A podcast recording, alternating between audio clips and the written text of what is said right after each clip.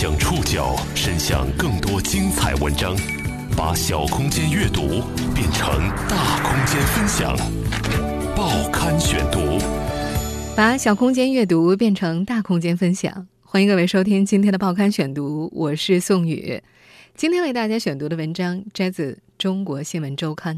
我们今天要一起来听一部经典电影《我的意中人》。是踏着七色彩云的盖世英雄。《大话西游三》上映了，作为二十一年前那部经典电影的续集，这部续作还未上映就已经被喷成了筛子，尴尬、炒冷饭、狗尾续貂等指责不绝于耳。这满屏负面的状况和二十多年前《大话西游》上映时多少有些类似。多年来，这部无厘头电影的巅峰之作，成为导演刘镇伟身上撕不掉的标签。他为他带来荣耀，也曾让他陷入低谷，品味世态炎凉，甚至也改变了他的人生轨迹。报刊选读今天为您讲述《大话西游三》，还是那杯茶吗？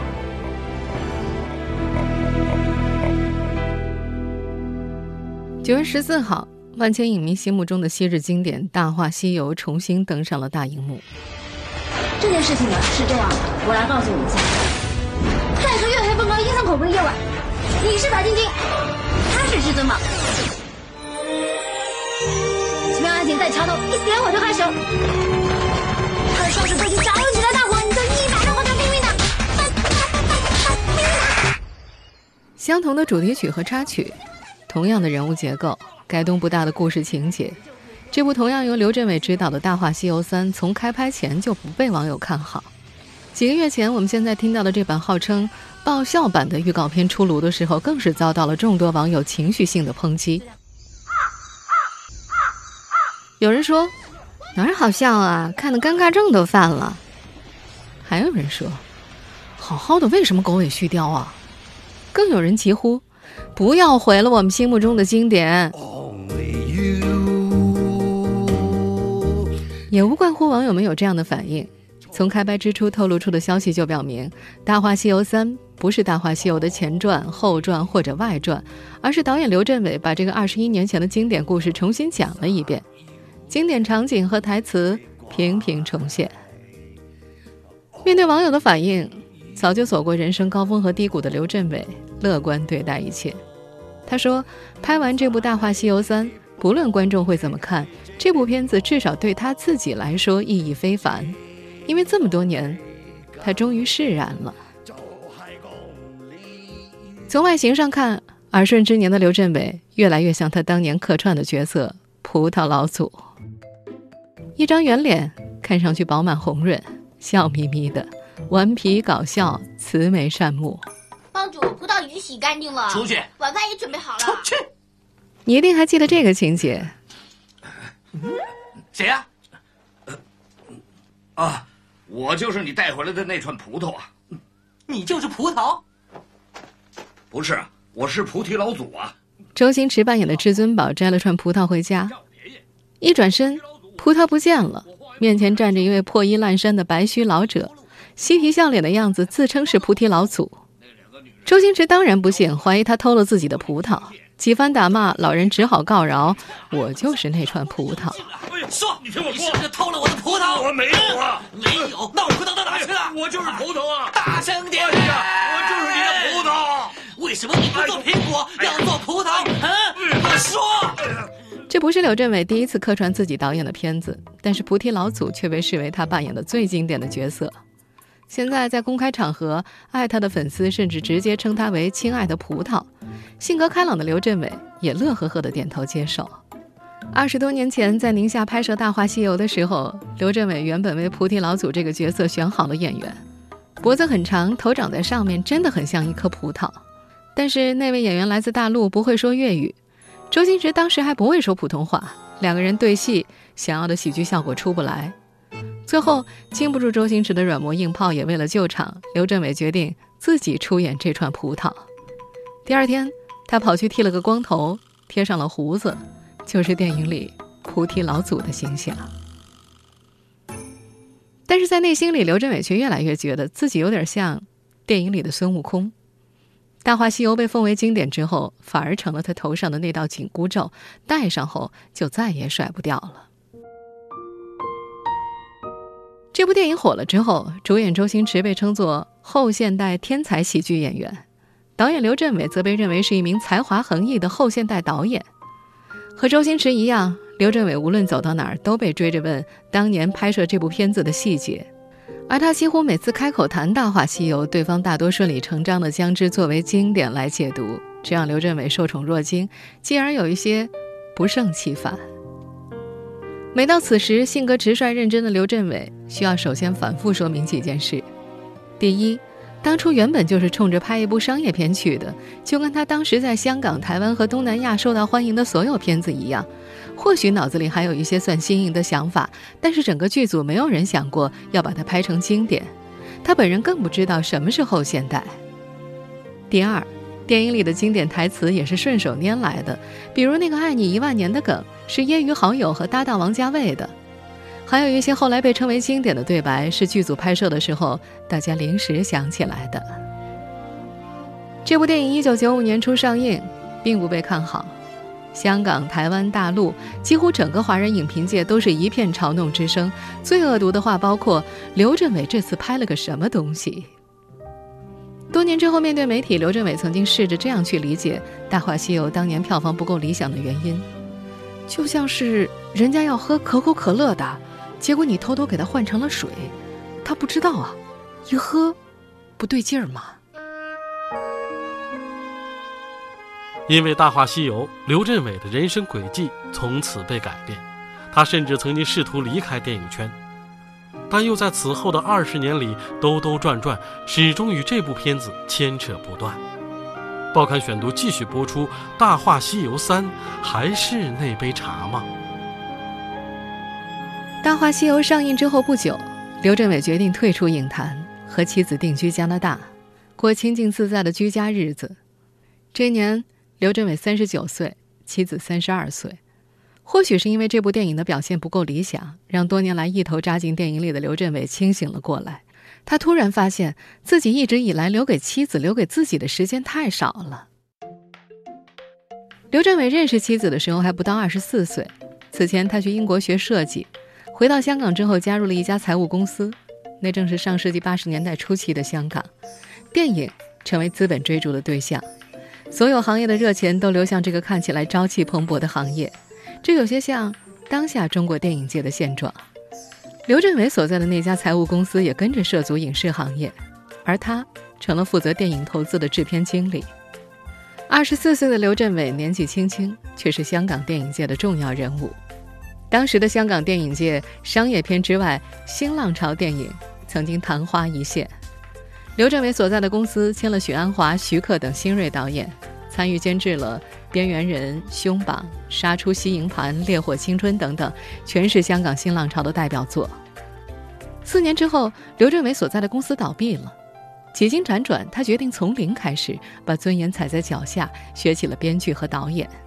差不多正是这个时候，刘镇伟遇见了被黄百鸣炒掉的王家卫，两个性格迥异的人，怀着对电影的热爱，一起成立公司拍电影，一个拍文艺片，一个拍商业片。成为香港电影界至今关系最为亲密的一对好基友。在香港电影界，刘镇伟成了那时炙手可热的商业片导演。因为是从一名电影投资方转而当导演的，他很擅长成本控制，也深谙时下的流行风格和观众心理。那时候他几乎每拍一部片子都有很不错的收益。那会儿他和王家卫搭档拍片还有句戏言：“拿奖找王家卫，赚钱找刘镇伟。”两人一起走上导演生涯的时候，正是上世纪八十年代香港电影最繁华的时候。一段时间，整个香港都流行拍鬼片。刘镇伟和王家卫合作了《猛鬼差关》，刘镇伟当导演，王家卫是编剧。电影上映之后反响非常好，他就一步一步的接着拍鬼片，每一部票房都不错。再后来，香港转而流行赌片，刘镇伟找来当时还不是一线的喜剧演员周星驰拍《赌圣》。创造了香港电影票房第一次突破四千万的记录。再后来开始流行新武侠片，刘镇伟跟刘德华的天幕电影公司合作拍摄《九妖神雕侠侣》，结果仍然大卖，为刘德华的公司赚得了第一桶金。可以说，他此前的电影生涯每一步都摸清了观众的审美和时代潮流的脉搏。也是在1991年，刘镇伟和好友王家卫一起成立了泽东电影公司。公司拍摄的第一部片子就是《射雕英雄传之东成西就》。绝招。好武功，问世间多少个能上高峰？关于这部电影，有个众所周知的故事。原本是王家卫在拍《东邪西毒》，但是王家卫拍电影的速度太慢了。为了向投资人交差，刘镇伟就拉了《东邪西毒》的原班人马，花了二十七天的时间，紧急拍了一部电影，这就是《东成西就》。这部片子几乎集合了香港当时所有的一线明星，包括林青霞、张国荣、张学友、梁朝伟、刘嘉玲、王祖贤等等。一个最搞笑的版本是，这些人白天在王家卫的拍摄现场苦大仇深，晚上就来到刘镇伟的片场嘻嘻哈哈、疯疯癫癫的，每个人都是分裂的。知道自己要十万火急的赶拍《东成西就》之后，刘镇伟还在酒店紧急写出了方世玉，送给好友袁奎，拿到北京去拍戏。这就是当时香港电影的生产状况，为了应对市场仓促而就，是大多数片子生成的现状。刘镇伟既能赶时间出片子，票房反应都还不错。在被金融绑架的香港电影界，他是投资人热烈追捧的导演，同时又是朋友间最值得信任的人，被戏称为“救火员”。后来在《大话西游》里，刘镇伟还揶揄了一把好友王家卫。《东邪西毒》的第一稿里有一个关于“爱你一万年”的台词，刘镇伟稍做一些修改，让至尊宝以一种夹杂着诙谐和真诚的方式说了出来：“曾经有一份真诚的爱情放在我面前，我没有珍惜，等我失去的时候，我才后悔莫及。人世间最痛苦的事，莫过于此。你的剑在我的咽喉上割下去吧，不用再犹豫了。”如果上天能够给我一个再来一次的机会，我会对那个女孩子说三个字：“我爱你。”如果非要在这份爱上加个期限，我希望是一万年。刘镇伟后来说：“关于这段话，谁也没想到后来会火成那个样子。他只是想嘲笑一下王家卫，他太闷骚了。”他电影里的男男女女爱得死去活来，就是不肯说出一个“爱”字，而刘镇伟却正好相反，在他的世界里，爱恨都很直白真切。这样的性格也让刘镇伟在《大话西游》上映遭遇口碑惨败后，觉得特别受伤。《大话西游》的失败，第一次让刘镇伟觉得香港观众不再爱他了。你们都不再爱我了，我为什么要继续下去呢？他觉得自己投给电影的满腔热诚受到了伤害。他记得，电影上映的那几天，香港的影评人骂得尤其刻薄，观众的反应也很差。被骂得最惨的时候，有一天他在饭店里吃饭，听到邻桌有人聊天儿：“昨晚上去看了那个《大话西游》啊。”刚吃几口饭，他立刻就跳起来去结账，就怕对方认出来自己是刘镇伟。人生就这样起起落落。他再去看《大话西游》的时候，忽然发现。自己其实就是电影里的至尊宝，原来这部电影根本就是拍给自己看的。三十九岁的他决定从这个圈子里退出来，珍惜自己的爱情，把时间留给自己和太太。很长一段时间，刘镇伟安于家庭生活，在加拿大出生的女儿甚至不知道自己的爸爸曾经是一名导演。直到小姑娘后来在一所学校里学中国民族舞，知道了王菲、阿娇这些中国明星。她向爸爸要阿娇的签名，作为女儿奴，刘镇伟只好赶到片场，像一名普通粉丝一样找阿娇帮忙。告别了与电影为伴的日常生活，也告别了为他带来掌声和金钱的电影导演身份。刘镇伟在远离香港电影圈的日常生活里找到了自己的寄托。不过，一桩在电影史上从未发生过的情况，改变了他的生活。报刊选读继续播出，《大话西游三》还是那杯茶吗？《大概是一九九八年或者一九九九年，刘镇伟说自己记不清了。他在加拿大接到了王家卫的电话，后者开玩笑的告诉他，《大话西游》现在在大陆火的不得了。刘镇伟不太相信，他觉得电影史上就没发生过这样的情况。一部电影拍出来之后，上映以后的票房和口碑基本上就代表了这部片子的水准。时隔几年突然翻盘的情况，基本上不可能发生。刘镇伟觉得是老朋友王家卫忽悠自己出来拍片，他没当回事儿。过了几个月之后，周星驰也打来电话，问他最近身体怎么样。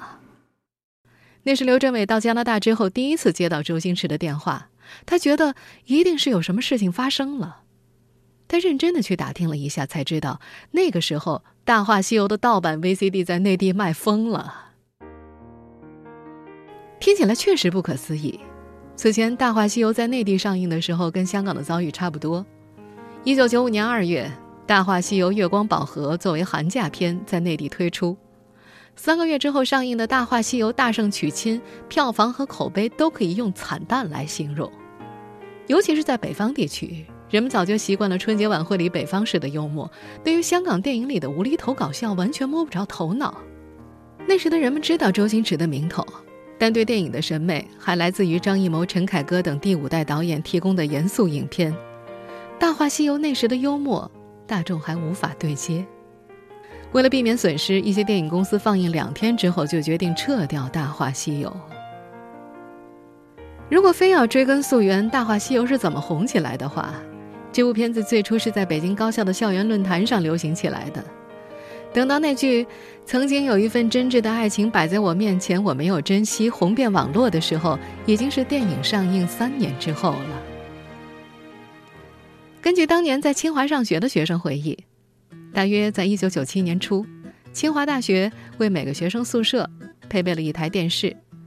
当时网络刚刚兴起，每人一台电脑打游戏的年代还远远没有到来，娱乐的方式也很少，大家一有空。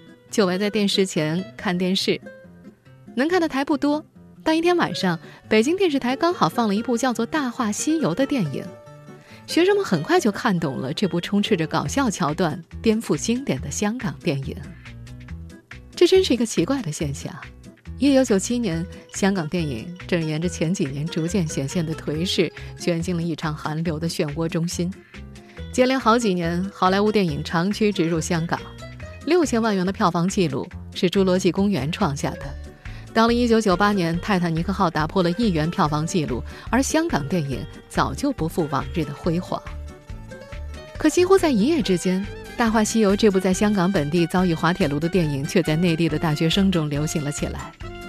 或许是因为它解构经典的无厘头式搞笑风格，暗合了学生们当时百无聊赖的心态。又或者是其悲剧爱情的故事内核，让大家看到了自己爱情的失败。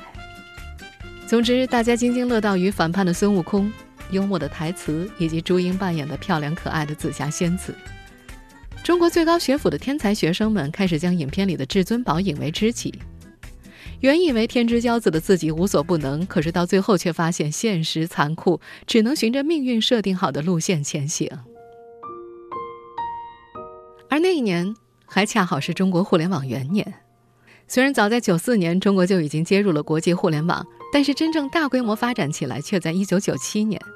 那一年，中国电信推出了价格相对低廉的服务，普通用户拨一个电话号码就能够上网。这在全国各地直接催生了大批网吧，也开启了网络聊天室和 BBS 时代。从清华大学的水木 BBS 发散开去。当时几乎所有的论坛和聊天室里，铺天盖地都是关于至尊宝和紫霞的话题。很快，这部片子里的情节，连同他搞笑又无厘头的台词，像病毒一样传遍了刚在中国兴起的网络。那还是盗版 VCD 横行的时代，北京中关村的天桥下街巷里，到处都是销售盗版 VCD 的流动摊贩，售卖的一堆廉价盗版 VCD 中，《大话西游》是最抢手的。盗版录像和 VCD 的兴起，以及网络进入中国的第一波浪潮，让《大话西游》突然获得了新生。人们开始分析它的每一个场景，赋予它更深层次上的严肃意义。上世纪九十年代末，随着《大话西游》成为席卷网络的文化现象，严肃的评论界也开始重新解读这部片子。人们开始赋予它更多的内涵，其中“后现代”是用的最多的一个词。这个词代表了对崇高和经典的解构、及时行乐的心态，以及对正统和反叛的离析等多重意义。在某种程度上说，《大话西游》的确极具反叛因子。传统形象里英勇正直的孙悟空，曾经一度和牛魔王合作，想吃掉唐僧。而永远正义慈悲的唐僧却变成了一个啰啰嗦嗦、惹人讨厌的人，这简直让人大跌眼镜。这也是电影上映之后被口诛笔伐的原因之一。尽管当时的香港电影界揶揄经典成为了潮流，但在《大话西游》里几乎走到了极致。时过境迁，《大话西游》红起来后，当刘镇伟出现在大众视野时，曾经将这部片子批得一无是处的媒体蜂拥而来。聊起《大话西游》，人们好像完全忘了几年前刘镇伟的惨败。他们围着他问：“当初是怎么想到拍一部如此优秀的电影的？”报刊选读继续播出，《大话西游三》还是那杯茶吗？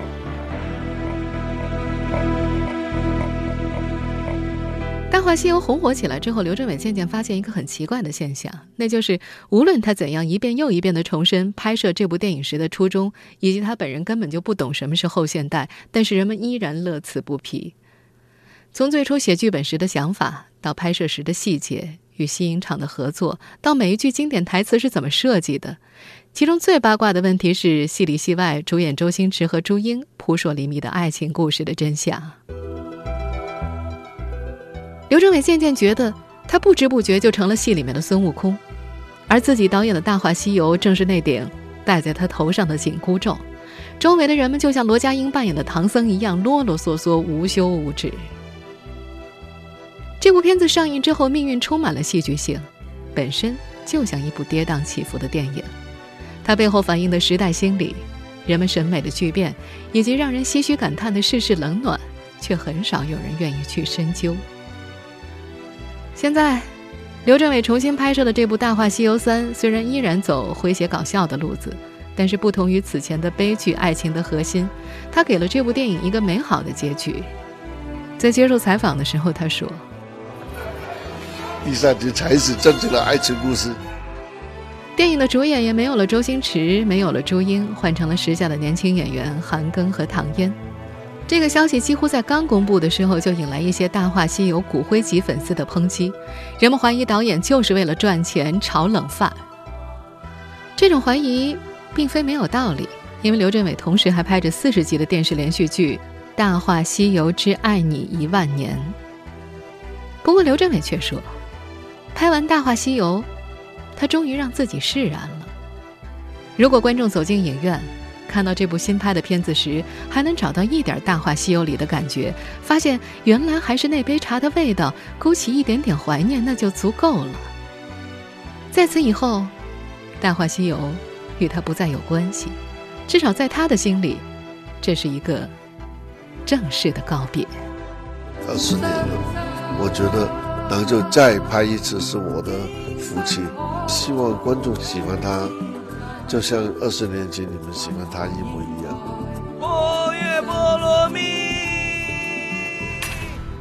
好吧，看过电影的你，请告诉我，《大话西游三》还是原来那杯茶的味道吗？听众朋友，以上您收听的是《报刊选读》，《大话西游三》还是那杯茶吗？我是宋宇，感谢各位的收听。今天节目摘自《中国新闻周刊》，收听节目复播，您可以关注《报刊选读》的公众微信号，我们的微信号码是《报刊选读》拼音全拼，或者登录在南京 APP、喜马拉雅 FM、网易云音乐。中秋小长假期间，《报刊选读》为大家准备的是往期精品复播，祝各位节日快乐！我们节后再见吧。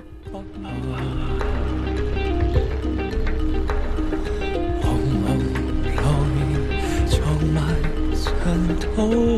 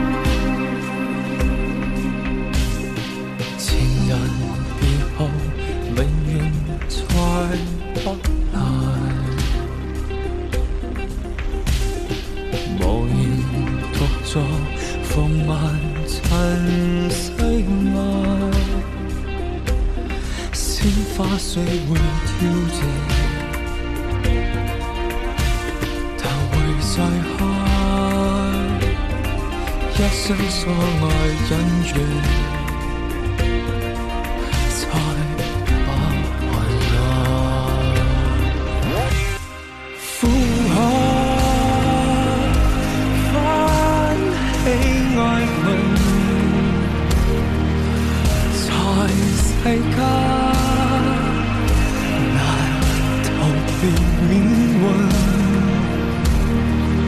相衬，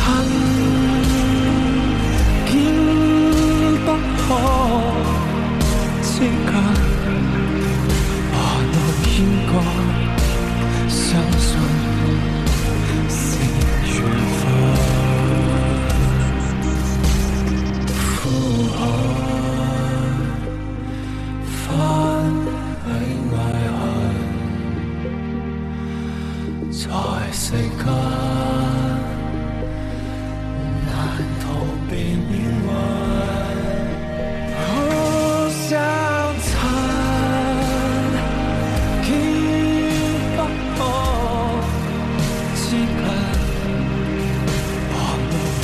我相信。